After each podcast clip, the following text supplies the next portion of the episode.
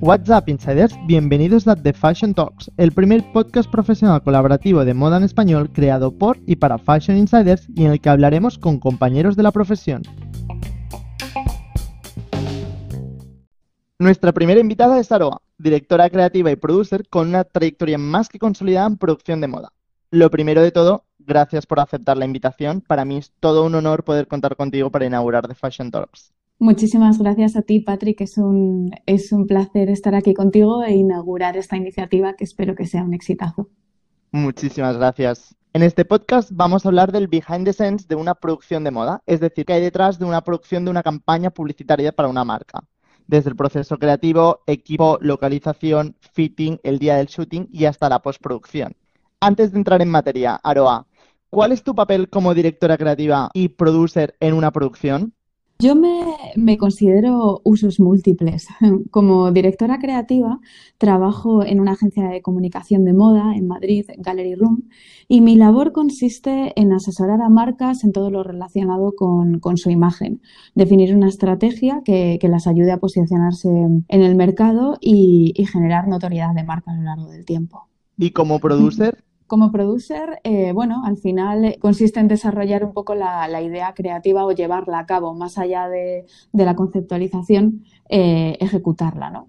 Cuéntanos cómo es el proceso creativo, cómo comienza todo. El proceso creativo siempre se inicia con un briefing por parte del cliente. Se trata de recabar la mayor eh, cantidad de información posible sobre lo que se vaya a, fotografiar en la campaña, ¿no? O sobre lo que se vaya a, hacer. Es decir, mm, cuál es la colección, cuál es la inspiración, cuáles son los productos más relevantes, mensajes a comunicar.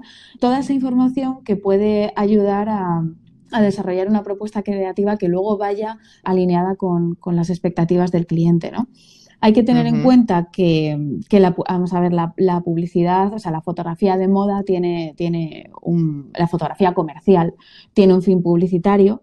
Al final lo que, lo que buscamos es generar una respuesta en, el consumidor e, e, incitar a la venta, pero no por ser comercial, eh, desde mi punto de vista, deja de ser creativo sino que mm, eh, para mí eh, es fundamental que, una propuesta creativa cuente, cuente una historia, que cuente con, un concepto que, lo articule todo, ¿vale? Que articule toda la, tanto la imagen, tanto la parte eh, gráfica como, como, la parte audiovisual y que además se encaje de alguna manera con, con, los valores de la marca. Y una vez ya está todo recopilado, toda esta información, ¿cómo se empieza, bueno, a llevar a cabo esa idea?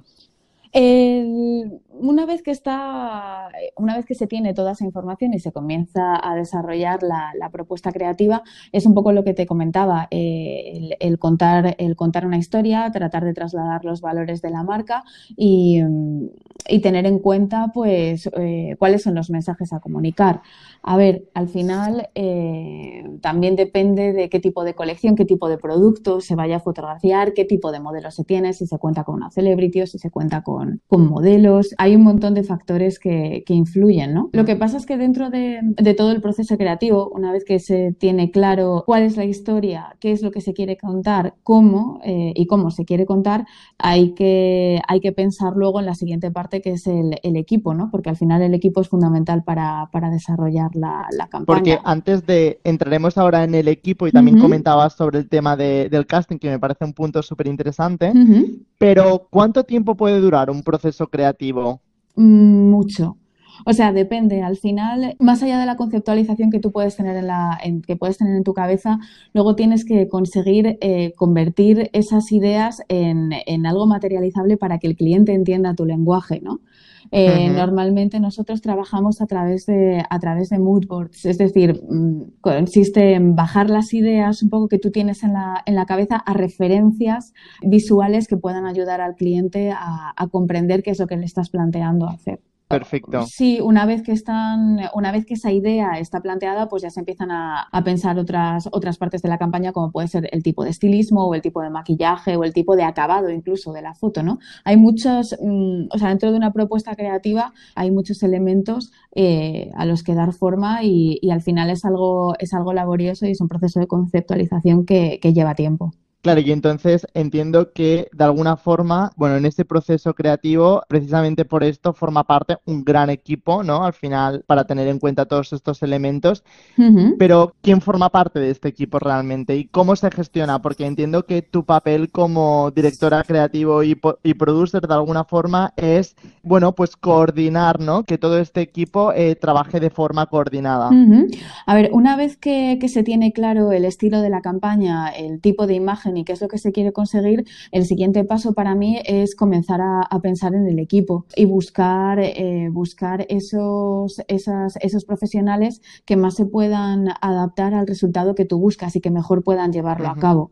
¿no? Hay que tener en cuenta que, dentro de una producción de, moda eh, hay muchísimas eh, personas trabajando, desde la modelo o la celebrity, pasando por eh, fotografía, maquillaje, eh, peluquería, luego toda la parte de visual, dirección artística, luego dirección de fotografía, producción, que hace una labor increíble y al final todo el equipo es fundamental para obtener un buen resultado al final es básico, ¿no? Que, todo el mundo reme en la misma dirección, que todo el mundo sepa lo que, lo que quiere hacer y sobre todo que mm, una de las cosas más importantes para mí, a ver, evidentemente cuando tú comienzas a, montar un, equipo vas hablando con unos y con otros y, hasta que vas encajando como todas las piezas, ¿no? Luego hay reuniones posteriores eh, en las que se pone todo, todo en común, pero para mí lo más importante dentro de todo el proceso creativo es que, que el equipo pueda, que el equipo que, forme, que forme la, producción pueda aportar su creatividad. Al final eh, me siento afortunada porque creo que tengo la posibilidad de trabajar con, gente con muchísimo talento que siempre, que siempre suma y que, y que siempre aporta, aporta cosas, ¿no? Pues muy positivas. Claro, porque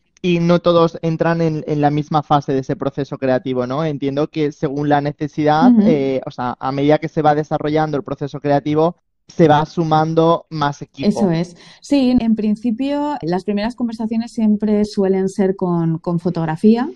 ¿Vale? Con el fotógrafo y, con estilismo. A partir... ¿Fotógrafo o fotógrafo en el caso de que sea una campaña publicitaria o en filmmaker, ¿no? En el caso de que sea un fashion film? Exacto, eso es. Eso es. O con los dos en el caso de que sean las dos cosas. Normalmente la, la, creatividad siempre la trabajo en base a, a, las dos cosas, tanto a foto como, como a vídeo, ¿no? Por lo tanto, lo que pasa es que no en todas las campañas es prioritario, por ejemplo, el vídeo o no siempre es prioritaria la foto, entonces dependiendo. Pero sí, de inicio las primeras conversaciones son como con, con foto y con, y con vídeo y luego ya se va añadiendo estilismo que, que, tiene, que evidentemente tiene muchísimo peso y luego ya... Eh, por supuesto, maquillaje, estilismo, eh, o sea, perdón, maquillaje, eh, peluquería y luego hay que tener en cuenta al, equipo de producción, evidentemente, que dependiendo de dónde se haga la campaña, bueno, la producción es siempre, es siempre muy importante. Claro, y al final, de alguna forma, tu papel es súper importante porque eh, tienes que asegurar que todas estas piezas encajan y que son coherentes entre ellas, ¿no? Sí, es lo que te decía antes. O sea, para mí es muy importante que todo el equipo esté, esté involucrado, que, eh, que, todo, que todo el equipo pueda, pueda aportar y que, y que todos sepamos lo que tenemos que hacer y, podamos, eh, pues eso, trabajar juntos para, para conseguir un buen resultado, ¿no? Claro. Mencionabas antes el tema del casting, que es fundamental.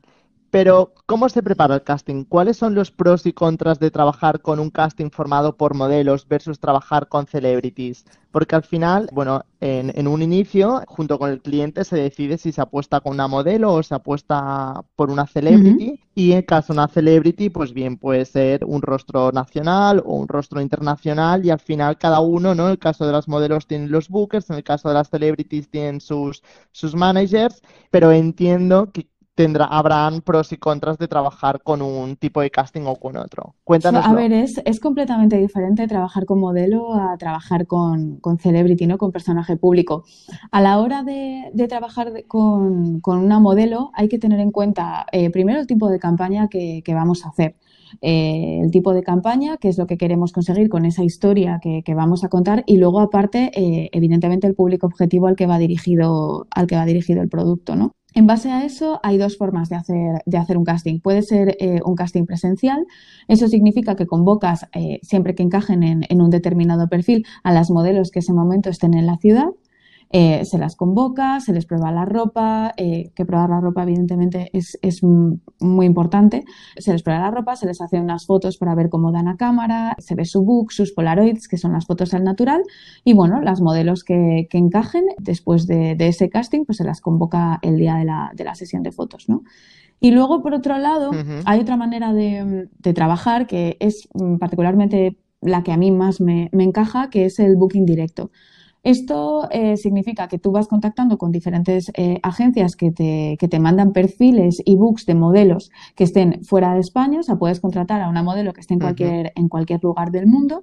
Eh, evidentemente ves sus, sus, Polaroids, ves su book, ves vídeos para darte un poco cuenta, o sea, para ver cómo, cómo funciona en cámara y, y demás. Y entonces, bueno, pues si finalmente te encaja, eh, pues la abuelas el día de, la, de, la, sesión de fotos, vamos, y, se hacen las fotos con ella.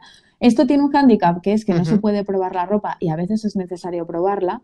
Y luego, por otro lado, eh, tiene algo muy positivo, eh, por lo menos para mí, por eso es la, quizás la modalidad que más me gusta, y es que cuando trabajas con modelos que están en, en, la ciudad, esos modelos no solo trabajan para la marca o la campaña que tú estés haciendo, sino que colaboran con más revistas, hacen sus editoriales, trabajan con otras marcas y demás. Entonces, cuando se mm, publica la campaña meses después, pues igual tu modelo está en otra campaña de otras marcas y demás. Lo que te aseguras con, con una modelo eh, haciendo un booking directo es que por lo menos, o sea, no va a estar tan vista, ¿no? Eh, aquí en, España, en, marcas similares y demás. Entonces, bueno, esa es un poco la, la forma en la que vamos, mi forma ideal, ¿no? De, casting siempre que se puede. Y luego, mm, las celebrities. A ver, trabajar con celebrities es, es un mundo diferente. Al final, trabajar con una celebrity aporta muchísimo valor, aporta otro valor a la, a la marca. Al final, eh, muchas eh, marcas prefieren trabajar con este tipo de personajes porque de alguna manera humanizan el producto y, y lo acercan al, al público final, ¿no?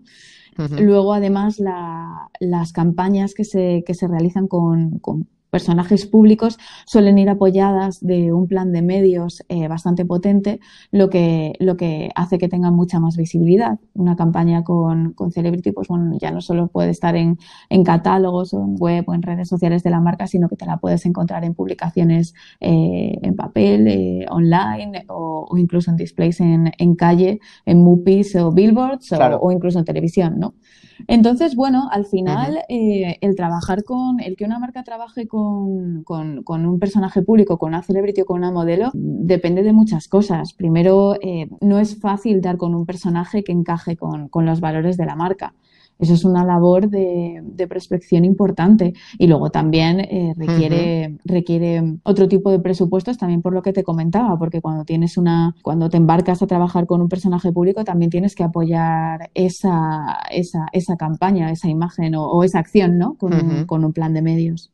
Sí, mm. claro, totalmente. En el caso cuando se decide apostar por trabajar con una celebrity, ¿cuáles son los requisitos y condiciones por parte de las celebrities y hasta dónde pueden opinar? A ver, hay que tener en cuenta que, las celebrities normalmente, eh, o sea, no son modelos, no están constantemente haciendo sesiones de fotos y, para nosotros, bueno, por lo menos para mí lo más importante es que se sientan cómodas. De ahí que ellas normalmente prefieran trabajar con, sus equipos, que puedan trabajar con su maquillador o maquilladora de confianza, con su estilista o su fotógrafo. En mi experiencia normalmente están abiertas a, sugerencias porque cuando hablamos de, de todo el proceso creativo y hablamos de la propuesta, siempre queremos contar pues eso, una historia y conseguir un, estilo de campaña. Por lo tanto, a nivel de, fotografía, por ejemplo, pues sí que, sí que normalmente pues están abiertas a, sugerencias y demás.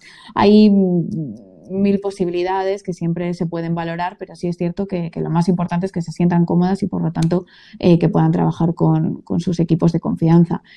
Y bueno, sobre, sobre hasta dónde opinan, pues a ver, al final ellas están eh, prestando su imagen para, para, dar soporte a la marca, esa imagen eh, va a dar muchas vueltas y, y, al final su aprobación es imprescindible para poder, para poder poner en marcha la campaña.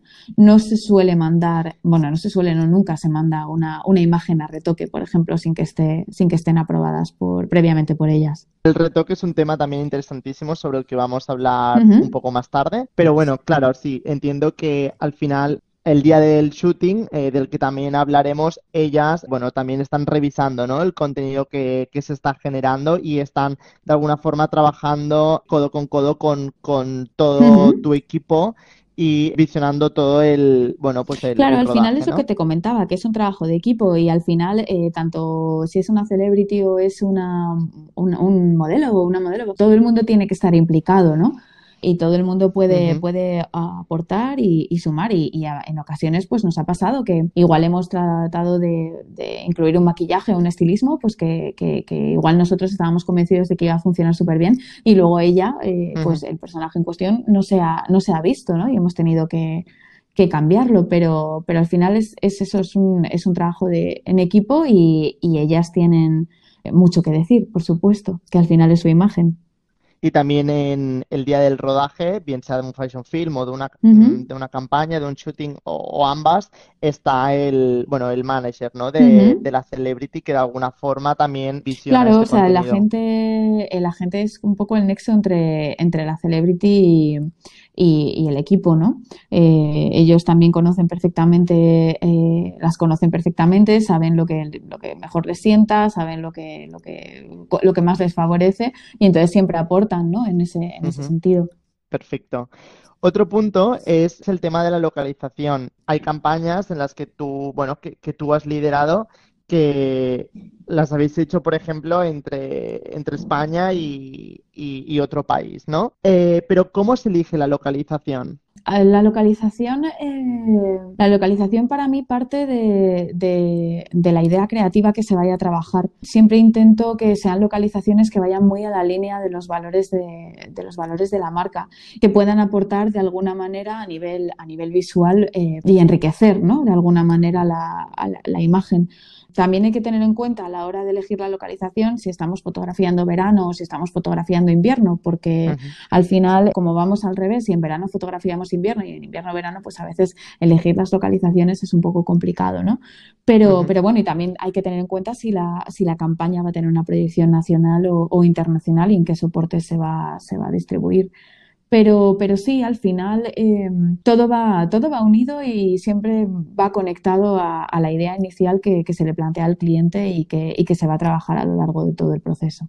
Y no solo es, es un factor importantísimo eh, la estacionalidad, sino también eh, en el caso de trabajar con una celebrity, dónde reside la celebrity, ¿no? Porque quizá a nivel presupuesto, bueno, pues es más interesante mover todo el equipo al país donde reside la celebrity o bueno, o mudar la celebrity a, ¿no? a, a España. O Mm. sea, eh, entiendo que a nivel de presupuesto esto también es, es un, es un tema que, que, bueno, que se tiene que valorar desde un inicio, ¿no? A veces es, el presupuesto, evidentemente, es, es, es el que manda, pero a veces no es tanto una cuestión económica como una cuestión de disponibilidad por parte de, la celebrity. Muchas veces Vale. tienen una agenda súper, súper eh, ajustada y entonces tienes que adaptarte tú y volar al lugar donde estén para poder hacer la campaña. Claro. ¿Y cómo es el día del shooting? Bueno, el día del shooting se vive siempre con muchos nervios al principio, sobre todo porque tienes que estar abierto a lo inesperado. Aunque todo esté súper organizado, todo esté preparado y sepas mm, por dónde tienes que empezar y por dónde tienes que acabar, tienes que estar preparado para tomar eh, decisiones eh, de un momento a otro, ¿no? Ante cualquier eventualidad. A ver, es Ujú. cierto que, que el día del shooting el equipo llega a la sesión sabiendo, sabiendo todo lo que tiene que hacer. Aparte de las reuniones previas que hacemos de, de pro- de preproducción y demás, siempre en una campaña hay un- una sesión de localización técnica que se hace antes para, para poder eh, definir ya dónde se va a hacer cada disparo, a qué hora, para tener en cuenta la luz y demás, de manera que la gente, o sea, que el equipo, vamos, eh, y la celebrity o la modelo en cuestión cuando llega al set a primera hora de la mañana ya sabe por dónde, por dónde hay que empezar, con qué estilismo, con qué pelo, eh, en qué eh, lugar concreto y demás. ¿Cómo es el día del shooting? ¿Cómo transcurre esa jornada de trabajo? Pues la jornada comienza eh, normalmente muy pronto. El equipo se divide.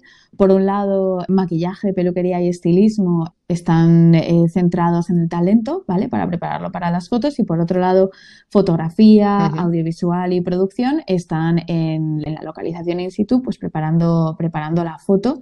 Y los diferentes y los diferentes spots en los que se vaya a disparar durante, durante el día. Si hay arte, pues también se está preparando un poco el, el, escenario, ¿no? Donde se vaya a, disparar.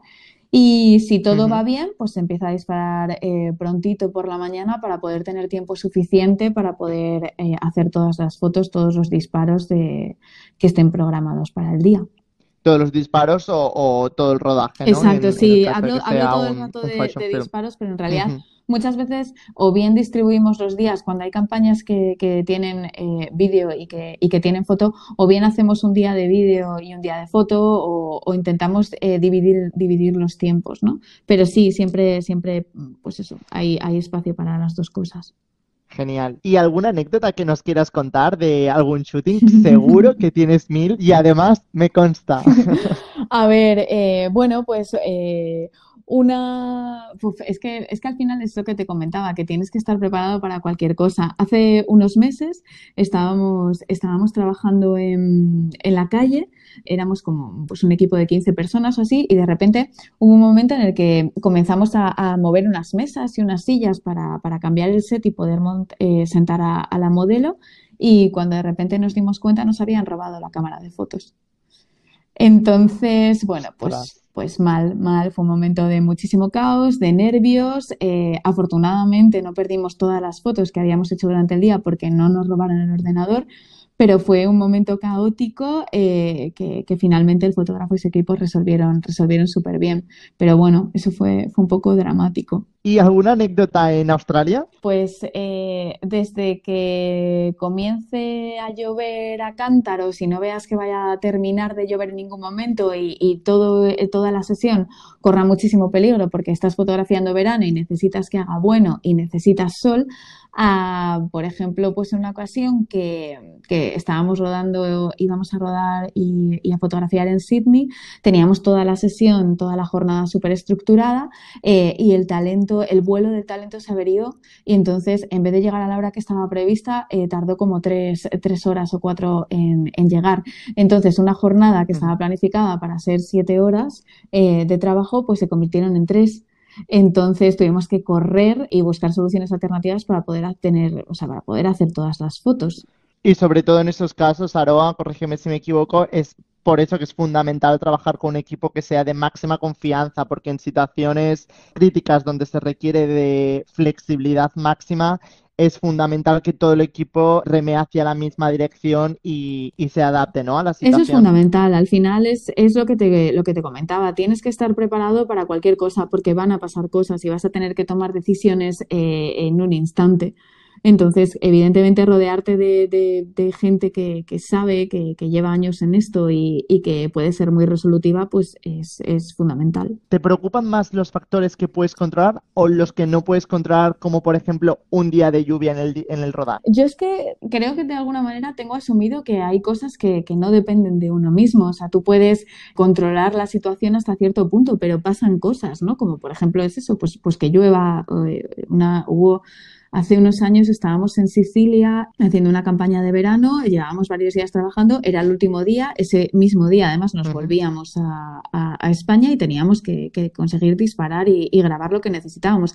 Y me levanto por la mañana, abro la, la ventana del hotel y de repente el cielo está totalmente oscuro, pero que parecía de noche. Entonces, de repente se puso a llover a cántaros como si fuese el diluvio universal y entonces mm, recuerdo que estábamos todos en el hall del hotel diciendo, bueno, pues, pues ahora qué hacemos, ¿no? Y buscando eh, alternativas. Al final necesitábamos calle, necesitábamos sol, teníamos todo súper estructurado, pero bueno, comenzamos a buscar alternativas y, finalmente no hizo falta porque, porque de repente se fueron las nubes y, volvió el, solazo y pudimos hacerlo, pero hay que estar preparado, ¿sabes? Para, para, pues eso, pues para que al final igual piensas que vas a fotografiar en en la calle al sol y terminas haciéndolo en el hall del hotel. Pero bueno. Bueno, pues como decía, eh, tienes mil anécdotas, mil gracias por contarnos estas. Y, además en todas partes, Sicilia, Sydney, eh, España. sí, sí. Una pregunta que mm, desde hace unos años se ha convertido en tema de debate. El retoque de modelos en una campaña. Todos sabemos que tanto si se trata de un shooting fotográfico como si se trata de un fashion film, ambos pasan por un proceso de postproducción. Entonces, si es una realidad, ¿cuál es el límite? ¿Por qué se genera este debate? Yo, yo creo que siempre que haya eh, fotografía digital va a haber, va a haber retoque, ya no solo al talento en sí, o sea, o a la modelo, eh, sino a todo lo que tenga que ver con aspectos técnicos de la foto, con la iluminación o, con fondos y demás, ¿no? Entonces, desde mi punto de vista, eh, yo creo que la tendencia está girando hacia ir hacia, o sea, está girando hacia la naturalidad. En mi caso, para mí menos es más desde luego. Yo prefiero, prefiero retoques más naturales, teniendo en cuenta también que, en, fotografía de moda muchas veces la, propia ropa necesita, necesita retoque, o bien porque hay alguna arruga que hay que alisar, o porque pueda haber eh, algún tipo de, mancha en la ropa, o lo que sea, ¿no? Yo creo que hay cosas que, que terminan siendo necesarias pero luego además cada fotógrafo tiene su, su, visión y estilo muy particular sobre, sobre el retoque, ¿no? Los fotógrafos normalmente, aunque sepan retocar y aunque retoquen sus fotos, no lo hacen. Ellos ya cuentan con sus con sus equipos de, de retoque, que los conocen muy bien, saben su estilo y, y trabajan con ellos, ¿no? Y en el caso de, por ejemplo, cuando se trabaja con una celebrity especialmente, una vez ya se ha retocado la campaña, pasa también por sus manos. Es decir, que al final el retoque pasa por muchas manos, ¿no? Y, y, entre todos se asegura que el retoque está bien hecho, que no es excesivo y que es evidentemente lo que el cliente quiere y necesita para, para su Claro, marca, eso es. O sea, ya no solo el retoque ya no, ya no solo lo trabajas con el fotógrafo, sino que luego también lo, lo tienes que compartir con el cliente y con el talento. ¿Por qué? Porque el cliente necesita dar el ok a su producto eh, necesita ver que su producto se ve bien, que no tiene imperfecciones eh, y demás. Y por otro lado, el talento necesita ver que ese retoque no es excesivo y que se siente guapa y que se siente conforme con ello, ¿no? Y muchas veces, yo creo, pero cuando se ha generado un debate en cuanto al retoque de una modelo, de una celebrity, muchas veces es porque ha sido un retoque excesivo, ¿no? Descontrolado y, pero si se trabaja de una forma profesional y minuciosa, no, no debe haber. Claro, o sea, en mi caso yo con, con nuestras, o sea, con, con las fotos no, no lo hemos tenido, no lo hemos tenido nunca. Pero sí es cierto que, claro, que a veces hay retoques que, que están muy exagerados o que hacen que el personaje sea reconocible, ¿no? Entonces ahí sí que ya, pues igual es que no, no se ha tratado con naturalidad, sino todo lo contrario. Bueno, yo creo que este tema está clarísimo. Muchas gracias. Quiero hacerte la pregunta que creo que nos estamos haciendo todos los profesionales de la industria en estos momentos. Durante este periodo de cuarentena, Vogue, la cabecera internacional de moda más importante del mundo, liderada por la archiconocida editor in chief Anna Winter, está realizando unas conferencias donde directores creativos de firmas de moda, empresarios de grandes grupos de retail debaten el futuro de la industria, discutiendo algunos temas tan relevantes como son el futuro de la creatividad, el retail, el e-commerce, los desfiles de moda. En tu opinión, como experta en producción, ¿Cuál es el futuro de la industria en general y en concreto de la producción de moda? Bueno, creo que, tenemos que ser conscientes eh, de que nada va a ser igual. Eso no significa que vaya a ser mejor o peor, sino que va a ser, va a ser diferente. En mi opinión, el, lenguaje de la, el lenguaje visual de la moda ha cambiado en estas últimas semanas, como estamos viendo en un sinfín de, fotógrafos eh, de renombre que, están haciendo mm, fotografías a través de FaceTime o a través del móvil, ¿no?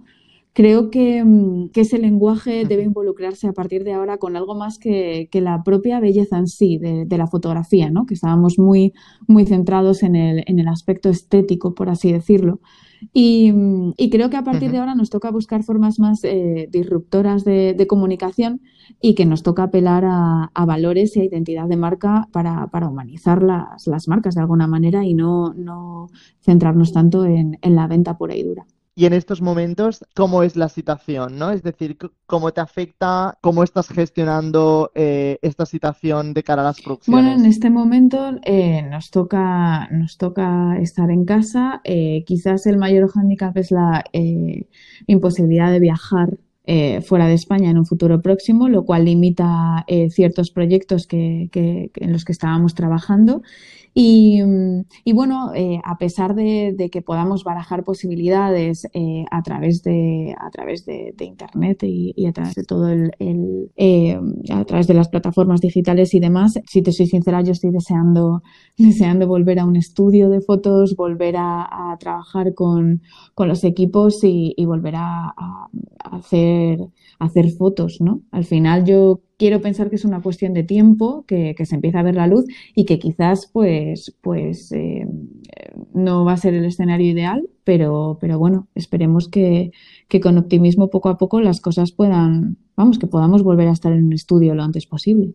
Para hacer esta entrevista compartí en Instagram un stories consultando a los seguidores si tenían alguna pregunta. Y hubo una muy interesante en mi opinión, que es ¿Qué es lo que no ve el cliente el día del rodaje? Bueno, el cliente tiene que estar en la sesión centrado en, lo que se está disparando o en lo que se está grabando, centrado en el producto, en que, en que todo, en que todo salga, salga bien y que esté enfocado a resultados. ¿no? Luego, eh, cualquier eventualidad que surge, cualquier problema, cualquier cosa que haya que resolver, al final siempre intentamos que se quede dentro del equipo de producción eh, e intentar resolverlo sin, sin que cause ninguna, ninguna molestia al, cliente y, y, bueno, y tratando de solucionarlo. Antes de terminar, una pregunta que voy a hacer a todos los compañeros con los que hablen en este podcast. ¿Qué es para ti ser una fashion insider? Bueno, para mí es alguien que, pueda entender la moda, en este caso la fotografía de moda, como un medio de expresión artístico. Alguien que tenga ganas de, explorar este mundo que es apasionante, que, al mismo tiempo es, es, un arte en sí mismo y que está en, en constante evolución, ¿no? Y que siempre, siempre hay cosas que aportar. Perfecto. Alba, muchas gracias por compartir tu tiempo y experiencias conmigo y sobre todo con todos los y las Fashion Insiders que nos siguen. Y a todos vosotros y vosotras, espero que hayáis disfrutado de este podcast tanto como lo he hecho yo. Seguiremos hablando con compañeros en el próximo muy pronto. Later.